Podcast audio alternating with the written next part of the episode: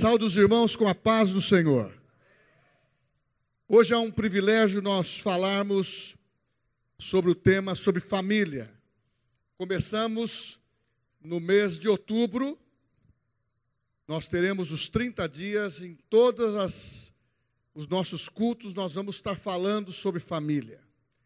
E com certeza nós vamos entrar numa mensagem nessa manhã que vai dar o fundamento para as outras mensagens serem desenvolvidas dentro do assunto família. E eu quero aqui acrescentar família cristã, família de Deus. Abra comigo Efésios capítulo 2, versículo 19. Efésios capítulo 2, versículo 19.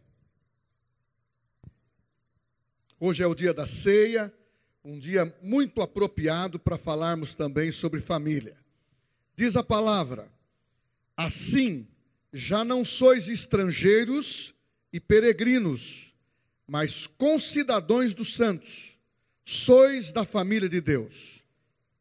Glória a Deus. E os irmãos podem se assentar.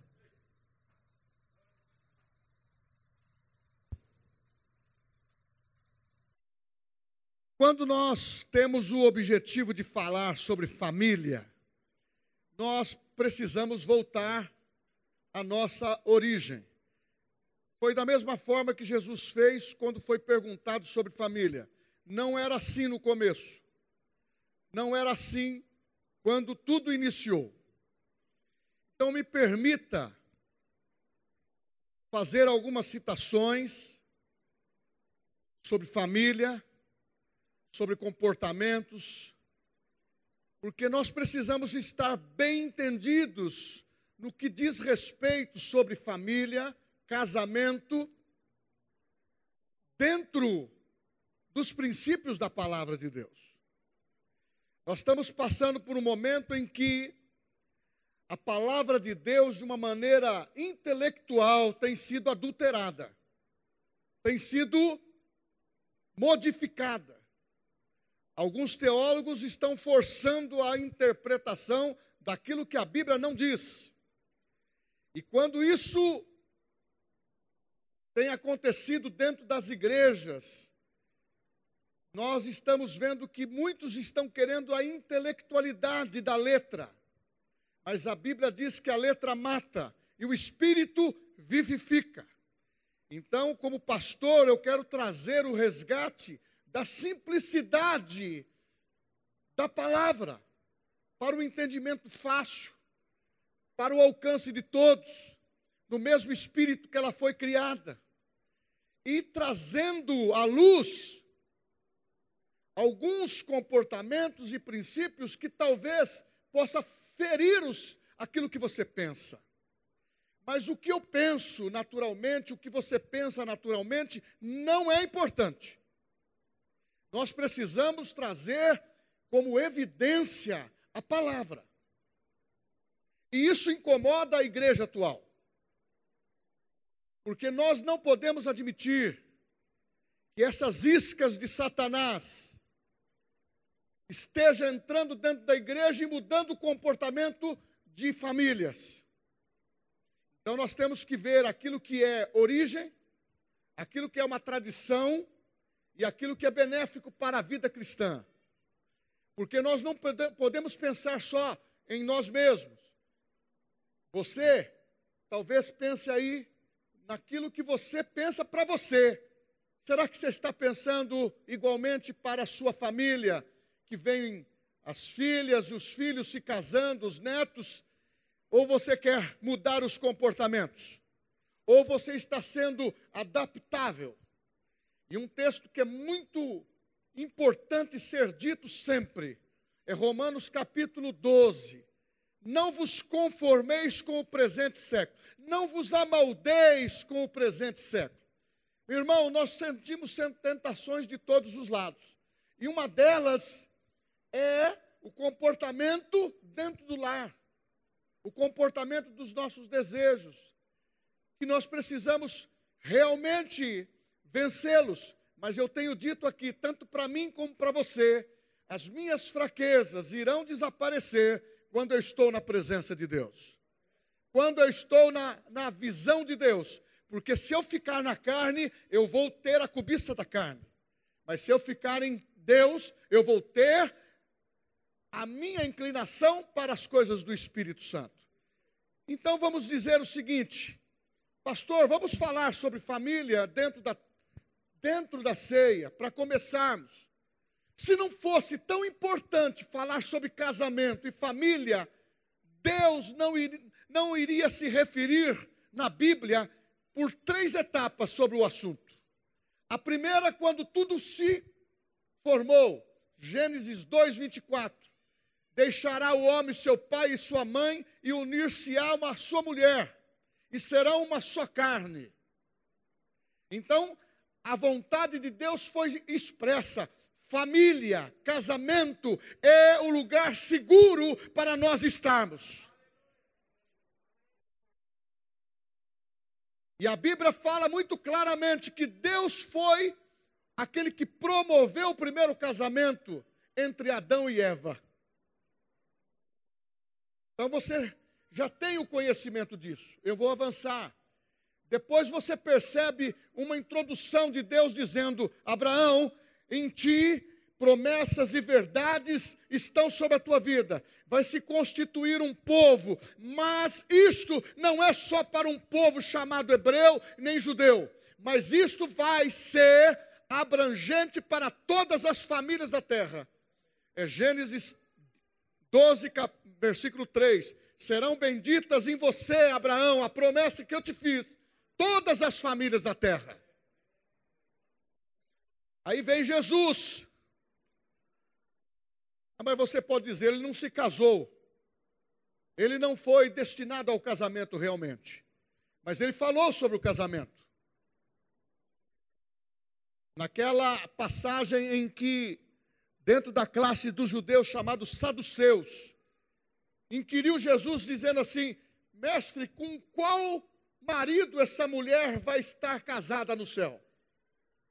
Porque ela teve cinco maridos. E a lei judaica do levirato podia se suceder dentro da família mais casamentos. Jesus disse para ela, eh, para eles, saduceus, nos céus não se casam e não se dão em casamento. Anjos não são assexuados.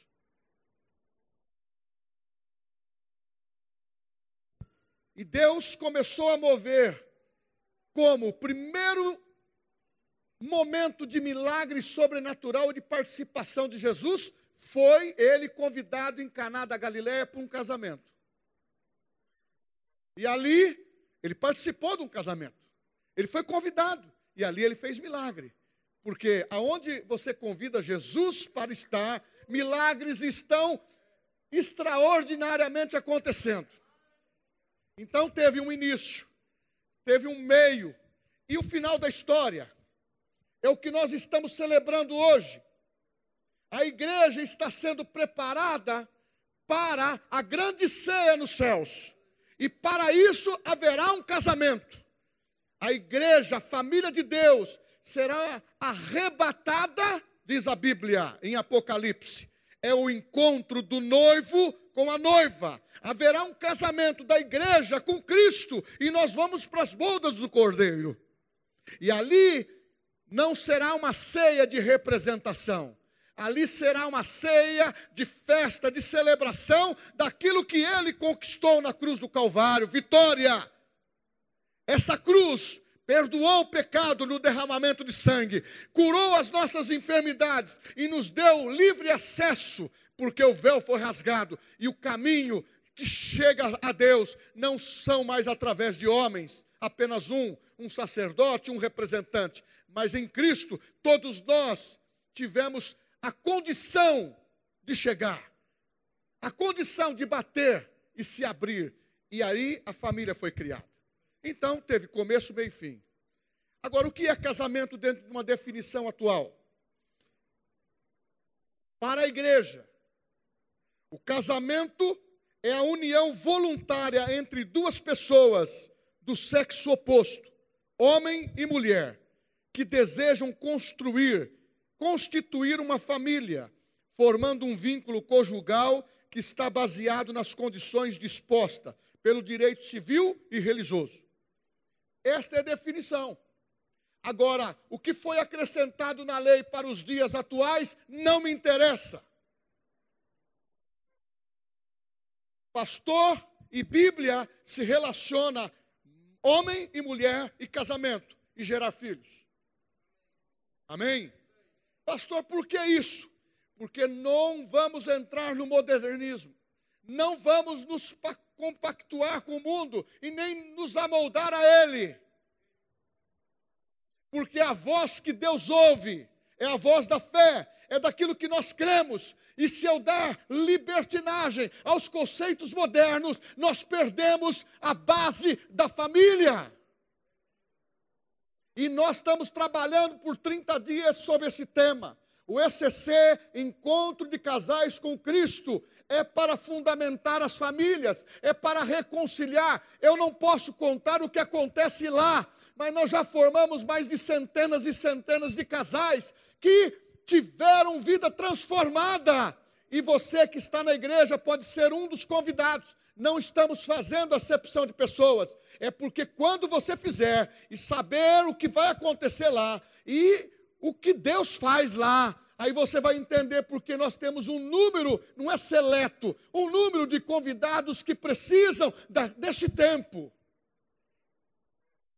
Mas nesse interim, nós temos a base sendo falada nas pregações pelos pastores, pelos os nossos líderes, para termos uma só visão. É o que diz a Bíblia: pensais a mesma coisa entre nós. Principalmente a família. O que é uma família? Ensinamentos dentro de uma instituição alicerçada à vida da sociedade. A família está dentro da sociedade. E as suas características, mas é um lugar de comunicação, é um lugar de encontro com Deus, é aonde você tem uma vida saudável, um ambiente de fé e aonde você transmite o relacionamento dos pais. Aonde gera esse carinho, esse afeto. Hoje, nós queremos fundamentar isto. Porque os modelos que estão sendo apresentados hoje pela sociedade não é o nosso modelo. O modelo da família cristã tem que ser respeitado. Nós estamos indo na contramão dos divórcios, porque o índice aumentou, porque saíram do primeiro amor, do que é normal, do que é espiritual, do que traz satisfação para o bem-estar de uma família. Eu tive um pai e uma mãe, talvez eles não eram cultos, mas eles aprenderam a orientar bem sobre família. Nós que estamos na igreja devemos louvar ao Senhor. Eu tenho 63 anos e comecei a participar de escola dominical com oito. E sempre foi um tabu falar de, de, de, família dentro da igreja, a não ser o quadradinho. Sobre sexo, então, era uma vergonha. Mas nós não podemos fugir dos temas ensinar com respeito, com amor e trazer a pureza para dentro da igreja, porque querem contaminar, atrofiar aquilo que é de mais puro dentro das, das nossas crianças, dos nossos filhos e dentro dos casais. Então nós temos que falar. E aonde os divórcios têm que, principalmente dentro do meio do povo de Deus, tem que terminar porque nós temos que escolher as pessoas no Senhor. Eu sou da primeira aliança, mas também entendo que a, a aliança com a sua mulher ou com o seu marido é que, com quem você está hoje. Mas nós não podemos fazer uma brincadeira disso, de entrar e sair, entrar e sair, entrar e sair. Vai chegar um saduceu para você e falar assim: de qual você gostou? E de qual homem você gostou? Pastor, o senhor está sendo atrevido. Não, eu quero fundamentar o seu casamento hoje. Eu quero fundamentar o, o marido que você tem hoje, a mulher que você tem hoje, os filhos que você tem hoje. E se vieram de lares que estão agora sendo restaurados, os filhos que gerou com outro casamento têm que ser amados, os filhos que estão sendo gerados com esse, e o perdão é o que diz a Bíblia: Deus não nos conhece pelo passado, é pelo presente. E se nós formos viver como fariseu, nós lançamos famílias que vieram marcadas pelo mundo, para o mundo destruir, matar. Não, a igreja é um hospital ela tem que ouvir caso a caso, respeitar a sua vida, respeitar o teu comportamento, mas nós precisamos falar contra o pecado e levar o prumo de Deus para nossas vidas, para a minha vida. Sabe por quê? A coisa mais difícil que tem, nós que somos aconselhadores de casais, é saber de uma jovem, um jovem, um homem de meia idade, um homem de 60 anos, a pessoa optando pelo divórcio. Recentemente, um homem de 40 anos, bem sucedido, disse: Eu vou largar realmente a minha mulher, porque eu não tive tempo para viver a vida. A minha juventude eu gastei ganhando dinheiro, agora eu preciso curtir. Este é o conceito que está pairando para muitas pessoas. Como também o jovem como pode o jovem tornar puro o seu caminho? Ele tem que estar procedendo na palavra de Deus. Espera para fazer sexo no casamento. Tem que ter namoro puro. Nós somos diferentes.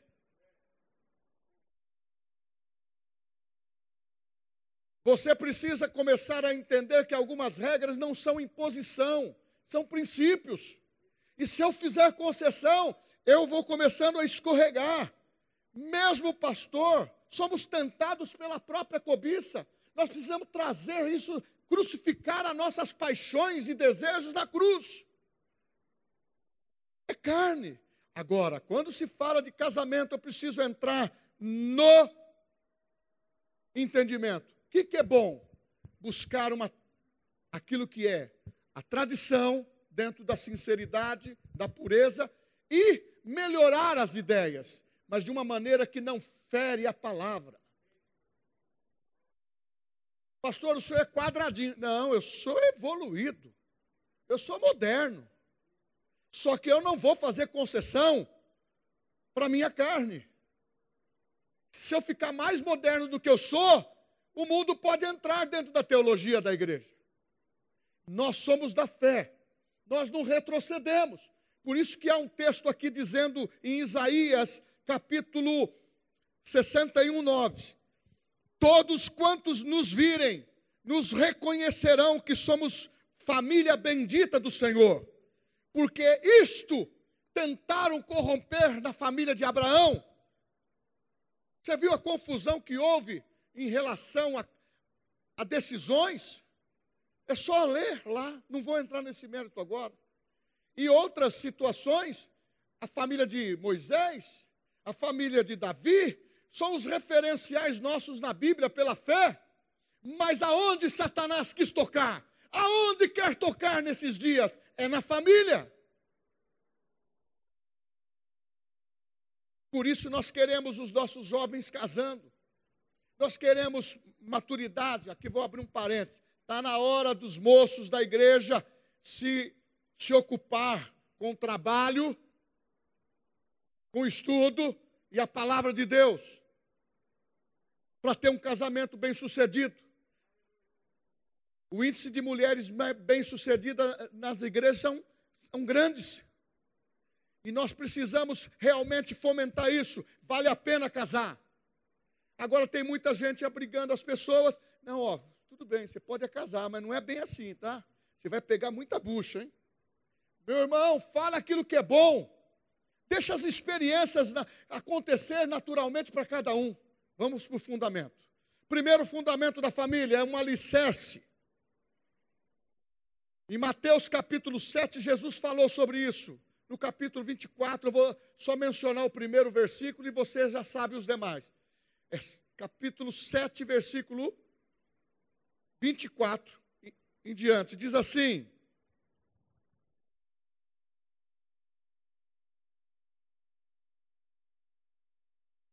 Eu vou abrir.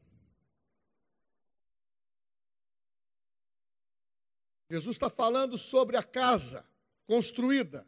Diz assim: Todo aquele, pois, que ouve estas palavras e as pratica, será comparado a um homem prudente que edificou a sua casa sobre a rocha. Fundamento é a base. A Bíblia fala: não lance outro fundamento, outro fundamento aonde já existe. Eu iniciei falando sobre família de Deus, naquele mesmo contexto, fala do fundamento lançado por Jesus pelos apóstolos. Nós não precisamos modificar o que está escrito, nós temos que manter a base. O pastor não precisa querer ser tão intelectual, tão profundamente no seu sermão, na sua pregação, porque muitas vezes a mentalidade humana e a cultura humana faz muita gente delirar, pensar coisas que não precisa. É só ficar fiel à palavra. E Jesus está dizendo assim: o casamento, uma família tem que ser um homem prudente, uma mulher prudente, para edificar a sua casa, assentar a base, aprofundar, porque a família foi criada por Deus para existir. Você percebeu que eles estão querendo acabar com a família? Eu não estou exagerando, não. Estão querendo acabar com a família. Estão querendo acabar com a identidade do homem. Estão querendo acabar com a identidade da mulher no, no que nós falamos numa situação tradicional.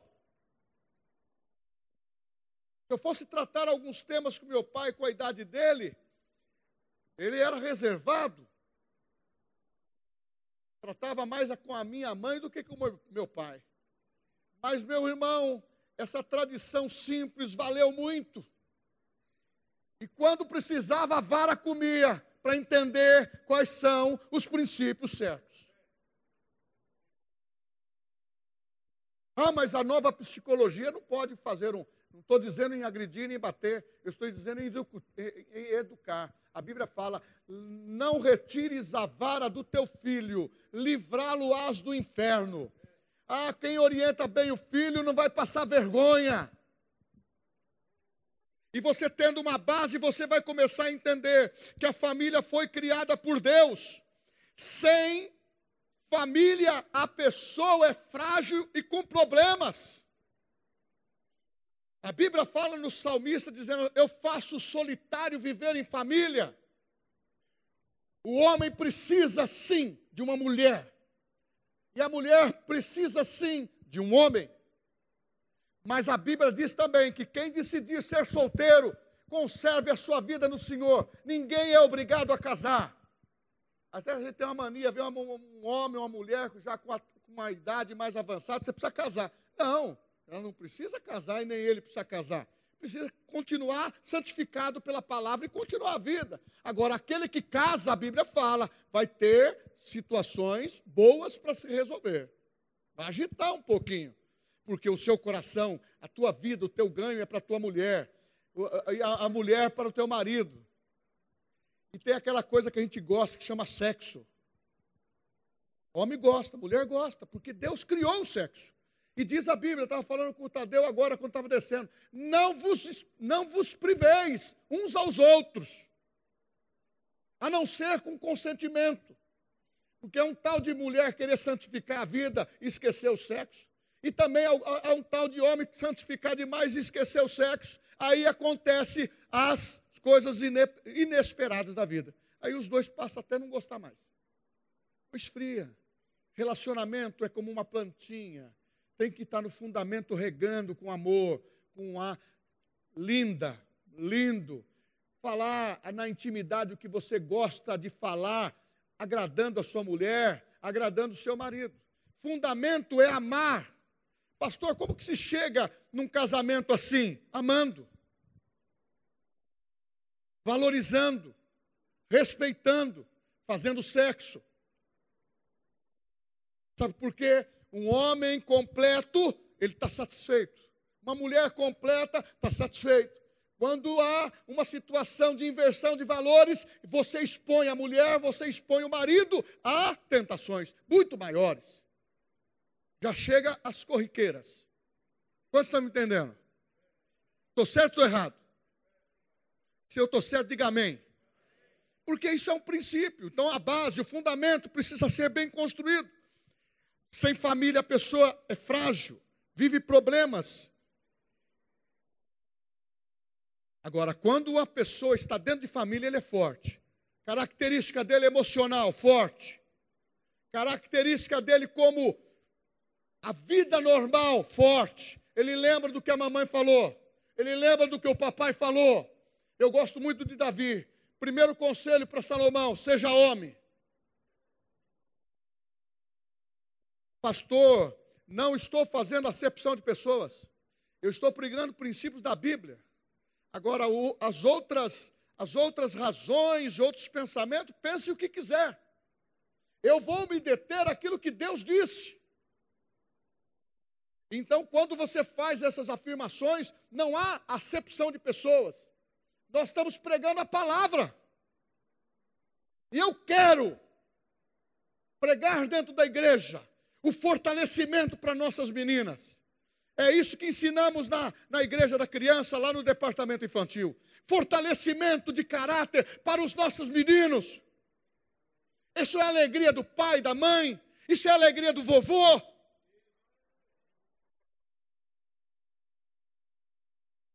A família é um fundamento e é a bênção de Deus. Primeiro princípio, não dá para remover esses alicerces. Não dá para remover. A Bíblia fala em Provérbios, dizendo: não remova os marcos colocados pelos vossos pais. Não remova. É perigo. Mas meu pai é muito autoritário, minha mãe tem uma baliza. Se você pode avaliar, se você errou até hoje em alguns assuntos, é porque você contrariou, você retirou os marcos colocados pelo, pelos seus pais.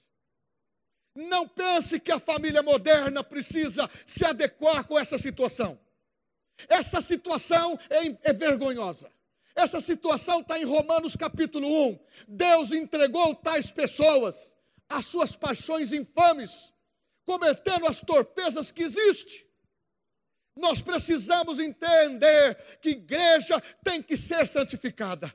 Ah, vai doer na nossa carne quando começar o problema está dentro da igreja. Então nós temos que vacinar. A vacina é dos céus, é uma dose só. É nascer de novo. Você já recebeu a dose? Fala, eu recebi a dose. Outro fundamento dentro da sequência é modelo. Está no Salmos 128 que você fala assim: puxa, pastor, eu quero ser modelo como família. Então você vai entender que o salmo, quando fala em modelo, ele está dizendo assim: o que serve como exemplo e referência. Sabe por que Josué venceu? Ele andou com as referências. E o dia que apertaram ele como líder, ele disse: Ó, oh, nós já entramos no Jordão, fizemos tantas coisas juntos, mas uma coisa eu não abro mão: eu não abro mão do meu princípio. Eu e a minha casa serviremos ao Senhor, nós vamos ficar juntos. Por isso que a Bíblia diz que nos últimos dias virão pessoas que se apostatarão da fé, deixarão da fé, porque o pastor fala uma linguagem forte. Outros dizem, vão sair da fé porque não concorda. Meu irmão, é melhor a qualidade do que a quantidade. E dentro da igreja, a santidade passando por mim, passando por você e de você para mim, isso vai só valorizar nossas famílias. Porque Paulo fala sempre: olhe, mantenha a consciência limpa, não tenha um amor fingido, não tenha malícia.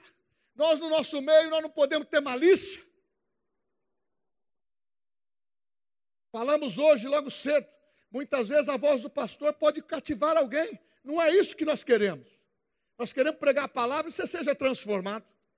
A voz da mulher que ensina pode cativar também. Não é isso que ela quer. Ela quer falar de Cristo. A Juliana levantou uma bandeira agora muito forte. Foi combatida nas redes sociais. Mas ela tem um espírito guerreiro do pai, da mãe. Não arredou. e não arreda o pé. Pode bater, pode bater, porque na pressão nós vamos fortalecer a nossa vida em Deus. Porque pregar a palavra, pregar a palavra, irmão, é bênção. Mas quando você começa a tocar, o salmista está dizendo o seguinte: eu quero que a família se identifique como modelo dentro deste quadro que eu estou citando. Pastor, o que, que ele está citando? Vou ler. Bem-aventurado é o homem que se compraz no Senhor. Bem-aventurado, ele é feliz. Mas agora, olha como que é a família. Do trabalho das tuas mãos comerás. Feliz serás. Olha que família que Deus quer. Tua esposa, oh, tua esposa, no interior da tua casa será como videira frutífera. Oh, aleluia. Esse é o modelo. Eis que é esse homem abençoado. Aí depois diz assim: O Senhor te abençoe. Vejas a prosperidade de quem? Veja a prosperidade dos filhos dos teus filhos. Está falando aqui da família, marido e mulher, papai e mamãe. Está falando dos filhos gerados por nós. Está falando dos nossos netos. Uh, aleluia! Quem, quem é pai aqui tem filho, sabe a alegria que um filho dá. Mas quando o filho gera um neto, é uma alegria maior. E quando ele vai se casando, você fala: aqui está a minha prosperidade, aqui está a minha semente, aqui está meu nome. Vou correr. Importante. Família de Deus no texto que nós lemos. Você começa a entender que Deus fala de famílias do começo ao fim da Bíblia. E a família foi resgatada nos seus valores em Cristo. Paulo tocou nisso. Nós não somos mais escravos desse mundo. Nós somos concidadãos. Nós somos, nós não fazemos parte porque nós fomos excluídos de Israel, mas Jesus abriu a porta. Hoje nós somos todos iguais, mas nós somos da família de Deus. Por isso que quando nós pregamos, nasceu de novo, tem fé, incluiu, é registrado no céu, é da família de Deus. É isso que a Bíblia é tão maravilhosa que ela não faz acepção de pessoas. Mas eu sou contra líderes que estão pegando a palavra, adulterando e trazendo a família à vergonha e dizendo que Deus está permitindo esses comportamentos. Família é esse padrão. Pai e mãe, filhos, netos, netos e assim por diante. Quantos creem? Diga amém. Esse é o modelo. Outra coisa, Todo projeto de Deus passa pela família. Nada acontece na terra se não passar pela família. Pastor, o senhor está me incomodando. É para incomodar você e eu. Porque quando eu memorizo essas verdades, eu tenho que ensinar o que é certo sobre família. Eu tenho que andar na linha. E se eu pequei, eu vou logo para o altar, peço perdão e reconduzo a minha vida. Porque nós não pregamos impecabilidade. Somos filhos de Deus mas pode acontecer uma situação de você errar. Volta para o centro. Conserve, defenda a tua família. Defenda o teu marido. Pastor, não estou muito ajeitada com ele. Se o Senhor não edificar a casa, em vão trabalhos que edificam. Quando você era namorado, ó, agora parou por quê? Porque parou de beijar.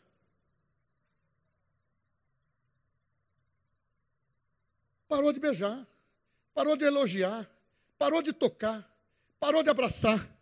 Começa a viver uma vida comum. A mulher é como se é aquela que nós temos. Irmãos, é essa que nós temos para cuidar até a volta de Jesus. É este homem que nós temos até para cuidar até a volta de Jesus. Para com esse comportamento. A igreja não prega test drive. Hã? Hã? Hã? Entendeu? Por isso que o pastor fica sempre com a voz de. Eu vejo um menino, dou uma olhadinha. Eu vejo uma mocinha, eu vejo também os desgarrados que tiveram problema, eu dou uma olhadinha. Por que, que ele está em cima daquela mulher? Ou por que está aqui em cima daquele homem? Tem que fazer o negócio certo. Para dar certo e a gente abençoar as alianças e você restaurar a tua família. Ou voltar com o marido, ou voltar com a esposa, não sei.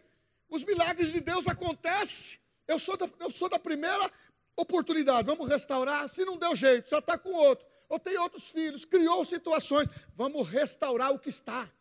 Pegamos tudo e ajeitamos dentro da palavra, não é jeitinho.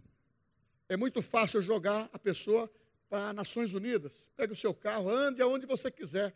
Vai no forró gospel. Eu falei isso na outra mensagem. Nós éramos conhecidos como protestante. Nós fomos conhecidos depois como crente.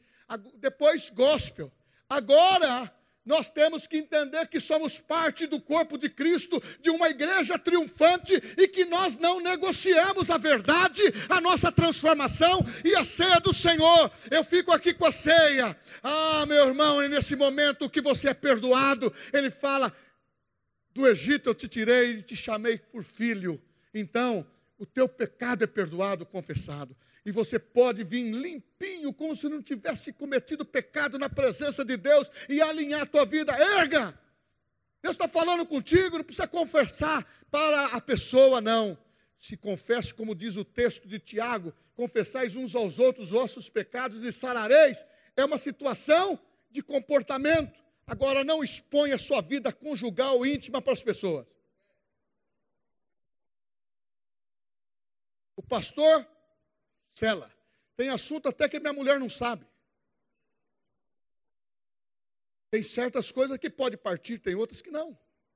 Nós temos que tomar cuidado com quem nós falamos, até dentro da igreja, porque a igreja é um grande hospital, é, é uma congregação de santo, glória a Deus. Mas na ceia, glória a Deus, mas nós temos que se preservar, manter a nossa intimidade, a intimidade do marido, a intimidade da esposa, por isso que eu sou um dos pastores. Eu não quero detalhes daquilo que está dando errado. Eu quero saber, detectar o problema e te dar o remédio da palavra para o problema ser resolvido. Nunca vou te dar um veneno para você morrer.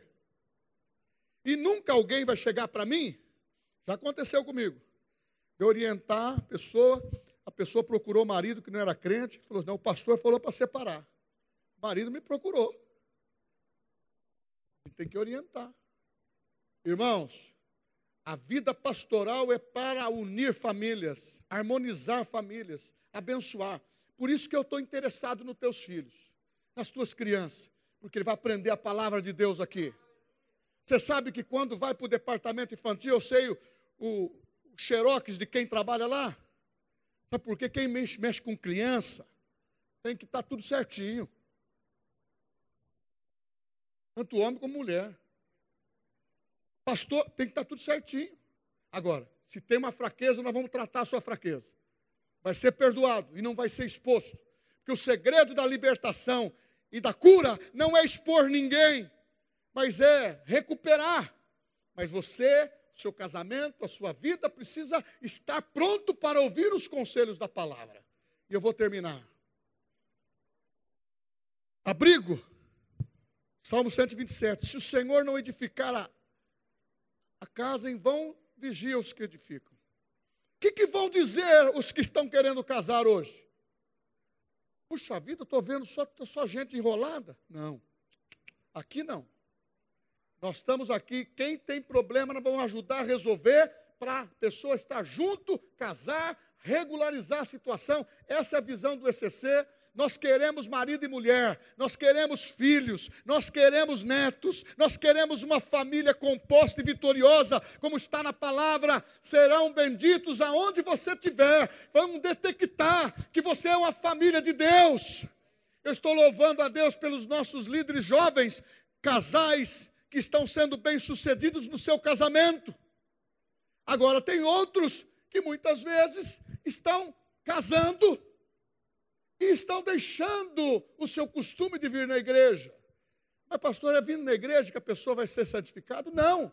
Mas estando com a igreja sempre, com os irmãos, você ouve a palavra, você ouve uma admoestação, você ouve um princípio, você ouve uma palavra de fé, alimenta o teu coração, a sua fé é mensurável. Na, no, no raio de família é para esticar mesmo. Tem hora, irmãos, meu casamento já aconteceu isso, já esticou esticou, parecia que ia quebrar. Aí vem o Espírito Santo, ele cede. Aí o marido cede, a mulher cede e volta tudo ao normal. Isso é casamento. Não é toda hora, toda hora só sorriso, não. Tem hora que falta dinheiro, tem hora que sobra dinheiro, tem hora que tem um monte de coisa para resolver. Aí vem um problema do filho, vem um problema do neto, e aí vem o problema disso, daquilo. Nós temos que estar tá resolvendo. Agora, e aí, o meu comportamento? Nós estamos hoje renovando a nossa mente pela palavra. E eu quero só dizer o seguinte: esse tema é muito abrangente. Eu só, tô, só dei uma introdução, porque o tempo é, é insuficiente. Uma coisa eu falo para você: na ceia, casamento, simboliza a nossa união com Cristo. A Bíblia fala que aliança é, é você nele e ele em você. Família é você em Deus, porque a Bíblia diz: façamos o homem a nossa imagem semelhante. Pai, Filho e Espírito Santo. Jesus, Filho, veio e trouxe os princípios. O Espírito Santo selou e o Pai disse: Não são mais concidadãos, mas sois peregrinos nessa terra. Vós sois da família de Deus. Dá para Eli Parreira entender isso? Dá para você entender que eu não sou dessa terra, você não é dessa terra.